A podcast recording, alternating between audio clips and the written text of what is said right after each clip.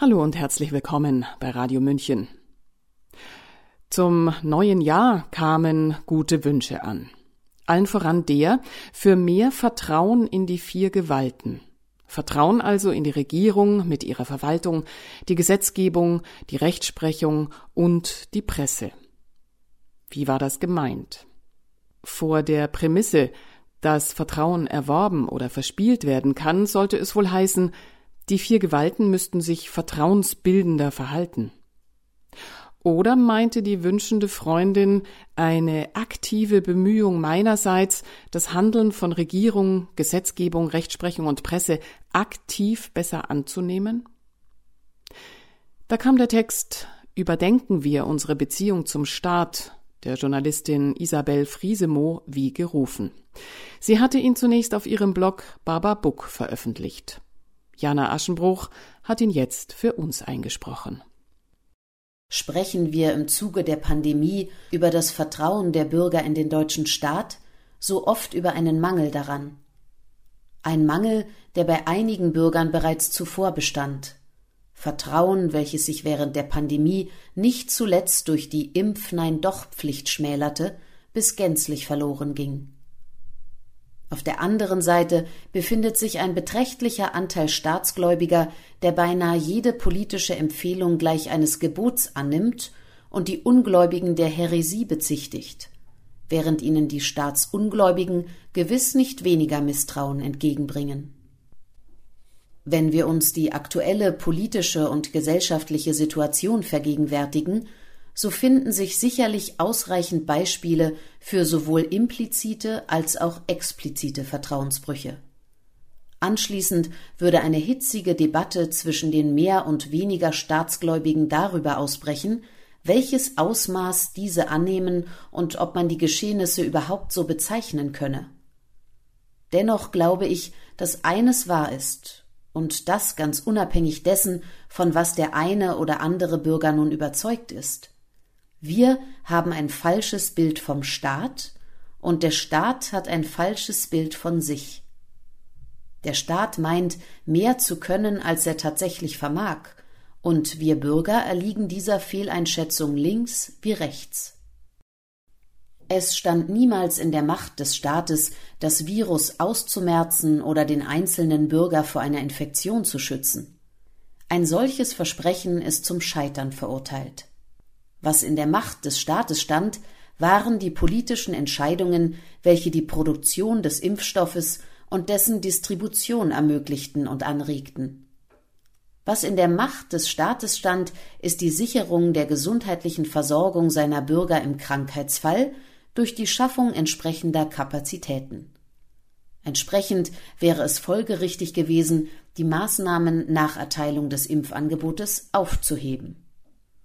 Ein Staat, der mehr verspricht und ein Bürger, der mehr erwartet, erliegen gemeinsam einer Illusion, einer Fehlinterpretation der Realität. Der Staat ist nicht Gott. All denjenigen, die das G-Wort erschreckt, möchte ich Entwarnung geben. Ich habe nicht vor, den Leser am Ende des Artikels bekehrt zu haben. Stattdessen geht es vielmehr um die grundsätzliche Frage hinsichtlich dessen, was dem Menschen möglich ist ob der unvollkommene Mensch weltliche Vollkommenheit in Form eines vollkommenen Systems errichten kann, oder ob er von diesem Bestreben nicht besser die Finger lassen sollte. Der Staat kann nicht alles. Er funktioniert als solcher auch nicht besser, wenn ihm die Verantwortung für jeden Lebensbereich seiner Bürger übertragen würde. Er kann die Verantwortung seiner Bürger nicht besser tragen als diese selbst, denn, und das ist eine Frage an Sie, den Leser, weiß der Staat, wie Sie heißen? Womöglich aus irgendeiner Akte. Weiß er, was sich Ihre Eltern dabei dachten, als sie Ihnen diesen Namen gaben? Weiß der Staat, welche Gedanken Sie nachts herumtreiben? Wüsste er es, so grüße Orwell. Weiß er, dass Ihr Sohn unglücklich verliebt ist und nicht weiß, was er tun soll? Und wüsste er es, könnte der Staat ihm geben, was er braucht? Aus dem Fehler der Staatsüberhöhung folgt eine Fehlannahme, die dem Gottesbild früher religiöser Menschen ähnelt.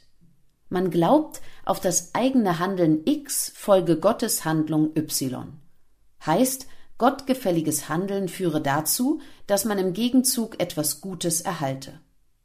Gott garantiere denjenigen, die seinen Willen tun, ein gutes Leben im Diesseits.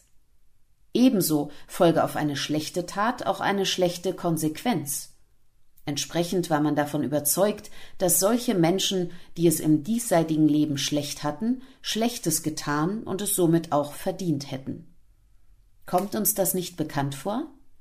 Erinnern wir uns an die vielen Kommentare, wie es all die ungeimpften doch verdient hätten, einen schlimmen Krankheitsverlauf zu erleiden oder im Falle einer Triage benachteiligt zu werden. Spätestens die biblische Geschichte Hiobs machte deutlich, dass die Rechnung nicht aufgeht, denn auch dem besten Menschen wird kein Leid erspart. Diese Beobachtung stellte die Menschen vor eine neue Aufgabe. Gottgefälliges Handeln muss an einen anderen Wert geknüpft sein als daran, dadurch zu bekommen, was man sich erbittet. Diese Einsicht ist jedoch keine leichte, denn sie steht dem menschlichen Kontrollinstinkt zuwider. Schließlich ist es eine Art Kontrollüberzeugung anzunehmen, auf die eigene Handlung X folge auch Y. Und so glaubt der Mensch auch, nicht Gott, sondern er selbst habe das Universum unter Kontrolle oder die Fähigkeit dazu. Säkular formuliert, seiner eigenen Unvollkommenheit zum Trotz wähnt er sich omnipotent und handelt entsprechend. Betrachten wir noch einmal den menschlichen Instinkt zu kontrollieren. Ist man weder religiös, heißt das Kontrollbedürfnis findet sein natürliches Ende an Gott, noch auf eine andere Weise moralisch gebildet, und dies erfordert immer Arbeit, die nicht zu unterschätzen ist, so kann dieser Instinkt in andere Bahnen gelenkt werden. Beispielsweise von Menschen, die sich wie neuzeitliche Propheten verhalten. Tue X, so versorgt dich der Staat mit Grundrecht Y. Befolge Maßnahme X, so bewahrt dich der Staat vor Variante Y. Wir können all das beeinflussen, aber nicht kontrollieren. Geht die Rechnung nicht auf, so war der Bürger nicht fromm genug, denn wäre er es gewesen, so gäbe der Staat ihm all das, was er verdiene, weil er all die Dinge tat, die der Staat ihm auferlegte. Und wer sich dagegen stellt, kann dieser Logik zufolge nur Heretiker oder gar abtrünniger Apostat sein. Da der Staat und unsere Gesellschaft ihrem Kontrollinstinkt zu erliegen drohen, scheint es doch sinnvoll, dasselbe zu tun, was die Gläubigen vor Jahrtausenden bereits mit Gott taten. Überdenken wir unsere Beziehung zum Staat.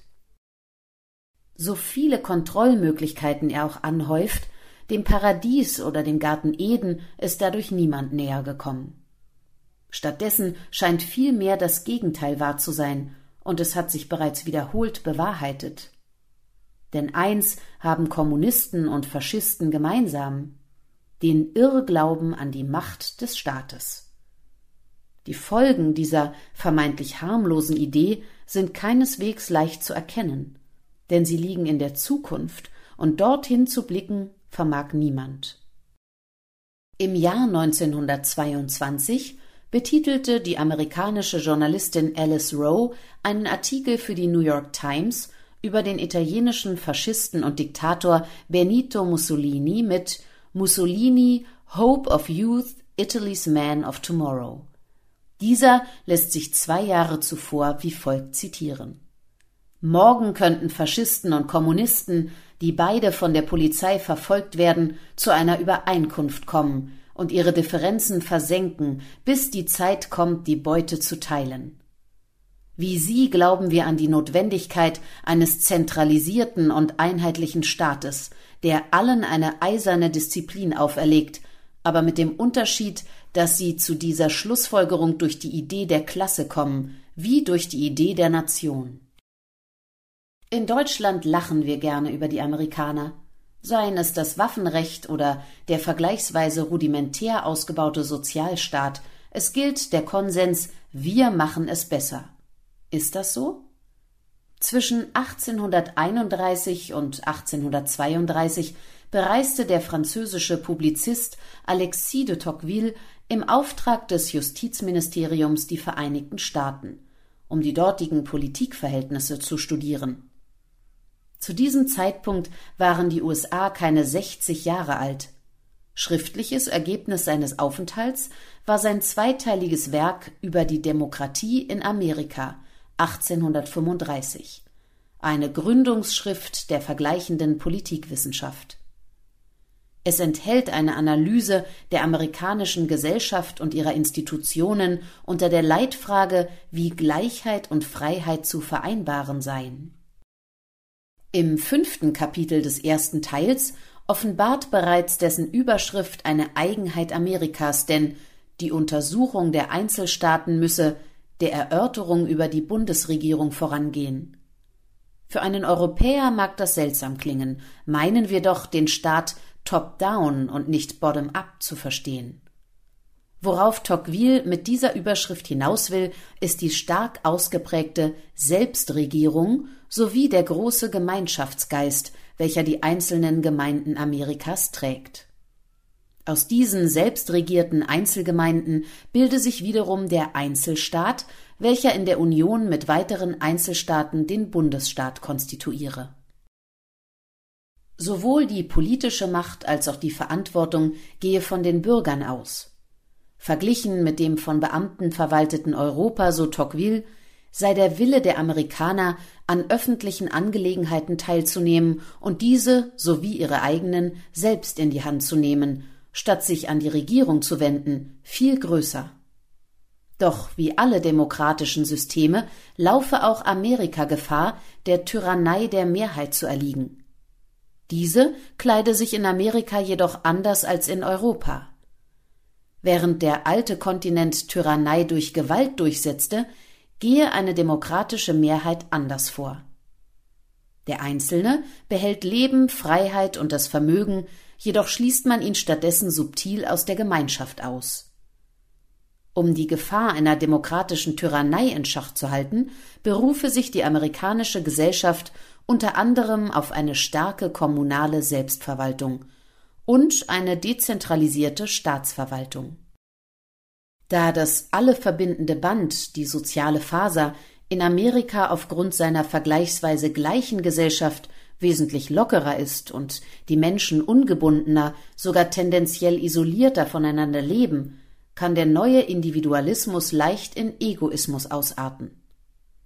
Tocqueville betrachtet die starke Eingebundenheit der Bürger auf lokaler Ebene in sowohl Verwaltung als auch in die Arbeit für das Allgemeinwohl als Bollwerk gegen eine derartige Entwicklung. Denn die Bürger erkennen die Notwendigkeit, füreinander da zu sein und sich gegenseitig zu unterstützen. Diese Erkenntnis überwinde nicht nur den Egoismus, sondern stelle gleichzeitig ein weiteres Element der Freiheit dar. So sei es in der amerikanischen Gesellschaft beinahe selbstverständlich, ein gemeinsames Ziel aus einem Zusammenschluss einzelner Bürger zu realisieren, vom Bau einer Schule bis zum nächsten Gemeindefest.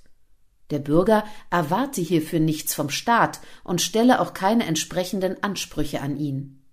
So opferten die Amerikaner einen Teil ihrer Sonderinteressen, um das große Ganze zu erhalten. Geschieht dies nicht, so sieht Tocqueville nicht lediglich die Gefahr einer Mehrheitstyrannei, sondern auch die Gefahr eines Fürsorgestaats. Diese neuartige Unterdrückung demokratischer Staaten sei gleich einer übermäßigen Vormundschaft, in welcher der Staat sich um das Wohlergehen der Bürger kümmert und jeglichen Bedarf sichert. Diese Vormundschaft fülle eine Art Vakuum, welches entstehe, wenn das Leben aller in der Demokratie isolierten, gleichgestellten und einander sehr ähnlichen Menschen nur noch um kleine Freuden des Alltags, die direkte Familie und den engeren Freundeskreis drehe. Darüber hinaus bestehen keine gemeinsamen Interessen, welche sich der eine Bürger mit dem anderen teilt. In der Folge werden die soziale Faser, das Gemeinsame und das Verbindende und der freie Wille, selbstständiges Denken und Handeln gleichsam überflüssig. Ein Fürsorgestaat gleiche in seinem Endzustand einer milden und friedlichen Knechtschaft. Zur selben Konklusion, wenn auch in anderer Form und auf anderem Wege, gelangt der britische Schriftsteller Huxley in seinem Roman Schöne neue Welt von 1932. In der amerikanischen Skepsis gegenüber einer Einschränkung des Waffenrechts oder dem Ausbau des Sozialstaates erkennt man bei gründlicher Lektüre weniger Einfalt und Ignoranz als das große Misstrauen gegenüber dem Staat und der Angst vor der Macht, die er einnehmen kann. Wo das Waffenrecht zur Verteidigung bürgerlicher Freiheit in letzter Instanz dienen soll, ist die Furcht vor einem aufgeblähten Sozialstaat anders begründet. Denn das, was ein Sozialstaat für seine Bürger übernimmt, tun sie schlussendlich nicht länger selbst. Aus der Verschiebung der Verantwortung ergibt sich eine Pflichtverschiebung hinsichtlich der gegenseitigen Pflichten, welche ein Bürger gegenüber dem anderen hat. Je größer der Sozialstaat, desto weniger sind die Bürger aufeinander angewiesen. Wer einander nicht brauchen muss, der braucht einander auch nicht. Dadurch entschwindet schlussendlich auch der Grund, Wege zu finden, mit dem Nachbarn friedlich zu kooperieren. Oder sagen Sie es mir, wenn der Nachbarsbaum in den eigenen Garten hineinwächst, Lösen die Nachbarn das Problem oder der Anwalt? Stattdessen hinterlassen wir mit jedem Mal versäumter Kooperation ein Vakuum für eine andere Instanz. Nur zu gerne übernimmt der Staat die Lösung jedes Problems und damit unweigerlich auch die bürgerliche Freiheit. Sehen Sie, ich denke, der Grund, weshalb Deutschland seinen Hang zum Kollektivismus nie wirklich loswerden wird, ist der, dass wir Individuen einander nicht so recht vertrauen, dass wir dieses Vertrauen aber auch nicht brauchen, denn wir müssen ja gar nicht aufeinander zählen, wenn es schwierig wird.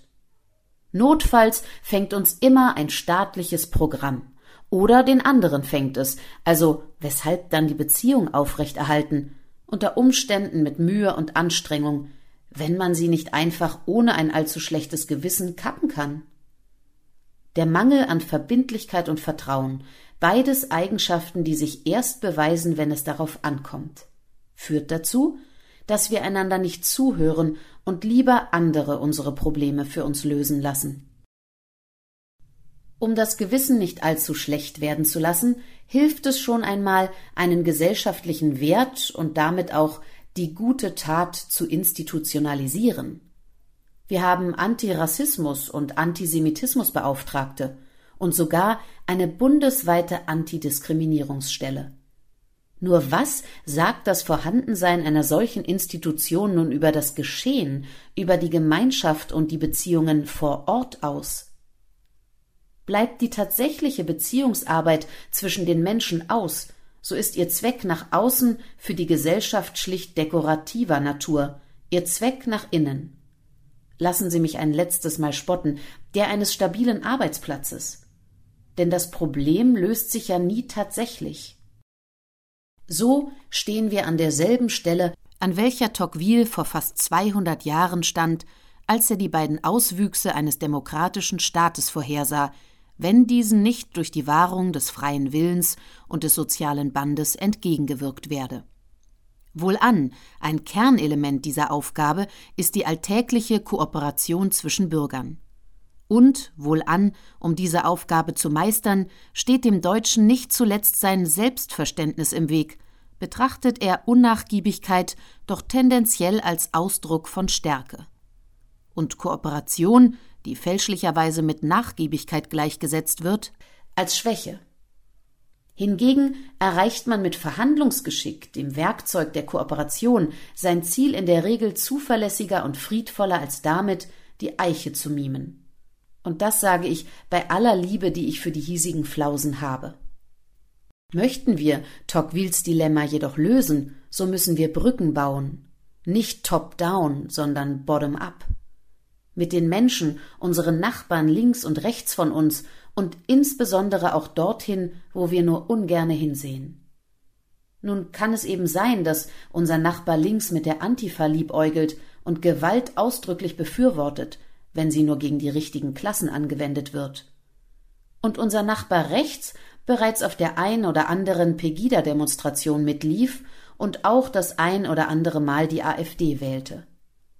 An der Tatsache, dass sowohl der eine als auch der andere eben Nachbar ist, ändert das nichts. Wir müssen nicht verzweifeln, denn für eine erfolgreiche Kooperation sind politische Geschmäcker im Grunde einerlei.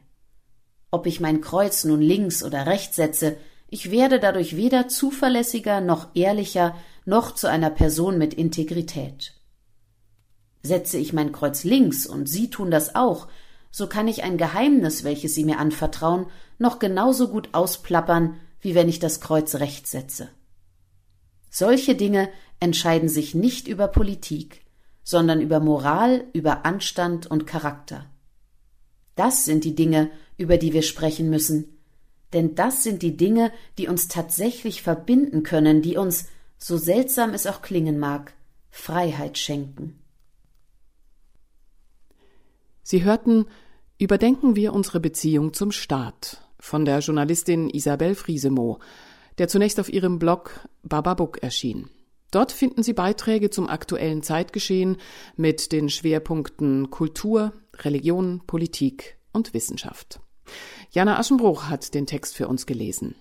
Mein Name ist Eva Schmidt und ich wünsche Ihnen noch einen guten Tag und Abend und gelebtes und untermauertes Vertrauen. Ciao, Servus.